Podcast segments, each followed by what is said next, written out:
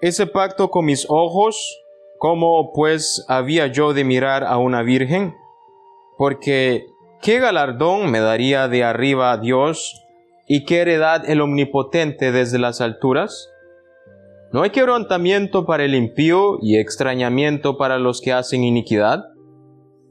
¿No ve él mis caminos y cuenta todos mis pasos? Si anduve con mentira y si mi pie se apresuró a engaño, péseme Dios en balanzas de justicia y conocerá mi integridad. Si mis pasos se apartaron del camino, si mi corazón se fue tras mis ojos y si algo se pegó a mis manos, siembre yo y otro coma, y sea arrancada mi siembra. Si fue mi corazón engañado acerca de mujer, y si estuve acechando a la puerta de mi prójimo, muela para otro mi mujer, y sobre ella otro se encorve, porque es maldad e iniquidad que han de castigar los jueces, porque es fuego que devoraría hasta el abadón, y consumiría toda mi hacienda, si hubiera tenido en poco el derecho de mi siervo y de mi sierva, cuando ellos contendían conmigo, ¿qué haría yo cuando Dios se levantase?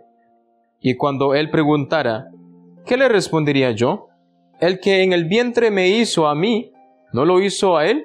¿Y no nos dispuso uno mismo en la matriz? Si estorbé el contento de los pobres, e hice desfallecer los ojos de la viuda, si comí mi bocado solo, y no comió de él el huérfano, porque desde mi juventud creció conmigo como con un padre, y desde el vientre de mi madre fui guía de la viuda. Si he visto que pereciera alguno sin vestido, y al menesteroso sin abrigo, y no me bendijeron sus lomos, y del vellón de mis ovejas se calentaron. Si alcé contra el huérfano mi mano, aunque viese que me ayudaran en la puerta, mi espalda se caiga de mi hombro, y el hueso de mi brazo sea quebrado.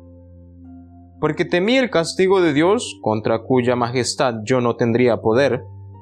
Si puse en el oro mi esperanza y dije al oro, mi confianza eres tú.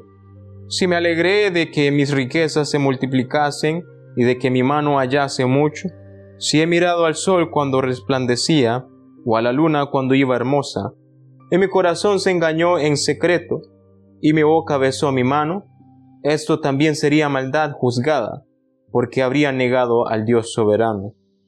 Si me alegré en el quebrantamiento del que me aborrecía, y me regocijé cuando le halló el mal, ni aun entregué al pecado mi lengua, pidiendo maldición para su alma. Si mis siervos no decían, ¿quién no se ha saciado de su carne? El forastero no pasaba fuera la noche, mis puertas abría al caminante si encubrí como hombre mis transgresiones, escondiendo en mi seno mi iniquidad. Porque tuve temor de la gran multitud, y el menosprecio de las familias me atemorizó, y callé y no salí de mi puerta. ¿Quién me diera, quien me oyese? Aquí mi confianza es que el Omnipotente testificará por mí, aunque mi adversario me forme proceso. Ciertamente yo lo llevaría sobre mi hombro y me lo ceñiría como una corona. Yo le contaría el número de mis pasos y como príncipe me presentaría ante él. Si mi tierra clama contra mí y lloran todos sus surcos, si comí su sustancia sin dinero o afligí el alma de sus dueños, en lugar de trigo me nazcan abrojos y espinos en lugar de cebada. Aquí terminan las palabras de Job. Cesaron estos tres varones de responder a Job, por cuanto él era justo a sus propios ojos. Entonces Eliú, hijo de Baraquel, Busita, de la familia de Ram, se encendió en ira contra Job. Se encendió en ira por cuanto se justificaba a sí mismo más que a Dios. Asimismo, se encendió en ira contra sus tres amigos porque no hallaban qué responder, aunque habían condenado a Job y Eliú había esperado a Job en la disputa porque los otros eran más viejos que él. Pero viendo Eliú que no había respuesta en la boca de aquellos tres varones, se encendió en ira y respondió Eliú, hijo de Baraquel Busita, y dijo, Yo soy joven y vosotros ancianos, por tanto he tenido miedo y he temido declararos mi opinión. Yo decía, los días hablarán y la muchedumbre de años declarará sabiduría. Ciertamente espíritu hay en el hombre y el soplo del omnipotente le hace que entienda. No son los sabios los de mucha edad, ni los ancianos entienden el derecho. Por tanto yo dije, escuchadme, declararé yo también mi sabiduría. He aquí yo he esperado vuestras razones, he escuchado vuestros argumentos, en tanto que buscabais palabras. Os he prestado atención, y aquí que no hay de vosotros quien redarguya a Job y responda a sus razones, para que no digáis, nosotros hemos hallado sabiduría, lo vence Dios, no el hombre. Ahora bien, Job no dirigió contra mí sus palabras, ni yo le responderé con vuestras razones. Se espantaron, no respondieron más, se les fueron los razonamientos. Yo pues he esperado, pero no hablaban, más bien callaron y no respondieron más. Por eso yo también responderé mi parte, también yo declararé mi juicio, porque ya no estoy de palabras y me apremia el espíritu dentro de mí. De cierto mi corazón está como el vino que no tiene respiradero y se rompe como ogres nuevos. Hablaré, pues, y respiraré, abriré mis labios y responderé. No haré ahora acepción de personas, ni usaré con nadie de títulos lisonjeros, porque no sé hablar lisonjas, de otra manera, en breve, mi hacedor me consumiría. Por tanto, Job, oye ahora mis razones y escucha todas mis palabras. Y aquí yo abriré ahora mi boca, y mi lengua hablará en mi garganta. Mis razones declararán la rectitud de mi corazón, y lo que saben mis labios lo hablarán con sinceridad. El Espíritu de Dios me hizo, y el soplo del Omnipotente me dio vida. Respóndeme si puedes, ordena tus palabras, ponte en pie. Heme aquí, a mí en lugar de Dios, conforme a tu dicho, de barro fui yo también formado. Y aquí mi terror no te espantará, ni mi mano se agravará sobre ti. De cierto tú dijiste a oídos míos, y yo oí la voz de sus palabras que decían, yo soy limpio y sin defecto, soy inocente y no hay maldad en mí.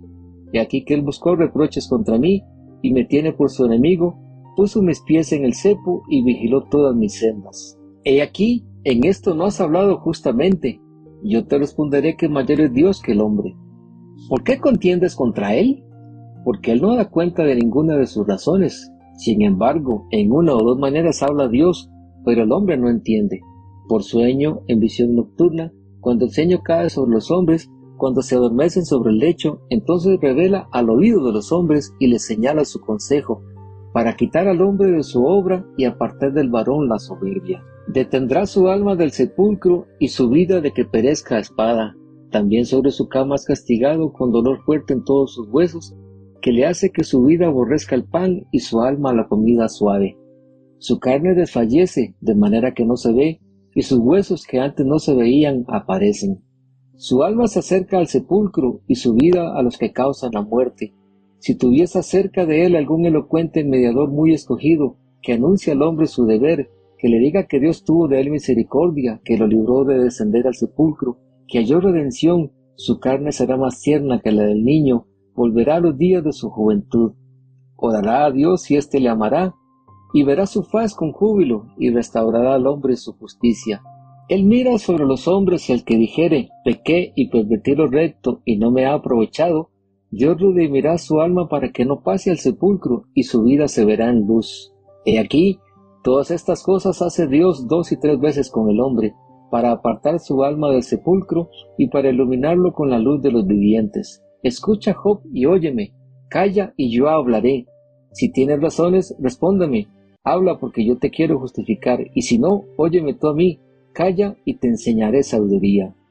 Además, Eliú dijo, Oíd sabios mis palabras, y vosotros doctos, estadme atentos, porque el oído prueba las palabras como el paladar gusta lo que uno come. Escojamos para nosotros el juicio, conozcamos entre nosotros cuál sea lo bueno, porque Job ha dicho, yo soy justo, y Dios me ha quitado mi derecho. ¿He de mentir yo contra mi razón? Dolorosa es mi herida sin haber hecho yo transgresión. ¿Qué hombre hay como Job que bebe el escarnio como agua y va en compañía con los que hacen iniquidad y anda con los hombres malos? Porque ha dicho, de nada servirá al hombre el conformar su voluntad a Dios. Por tanto, varones de inteligencia, oídme. Lejos esté de Dios la impiedad y del omnipotente la iniquidad, porque él pagará al hombre según su obra y le retribuirá conforme a su camino. Sí, por cierto, Dios no hará injusticia y el Omnipotente no permitirá el derecho. ¿Quién visitó por él la tierra? ¿Y quién puso en orden todo el mundo? Si él pusiese sobre el hombre su corazón y recogiese así su espíritu y su aliento, toda carne perecería juntamente y el hombre volvería al polvo. Si pues hay en ti entendimiento, oye esto, escucha la voz de mis palabras. ¿Gobernará el que aborrece juicio? ¿Y condenarás tú al que es tan justo? ¿Cederá al rey perverso y a los príncipes impíos?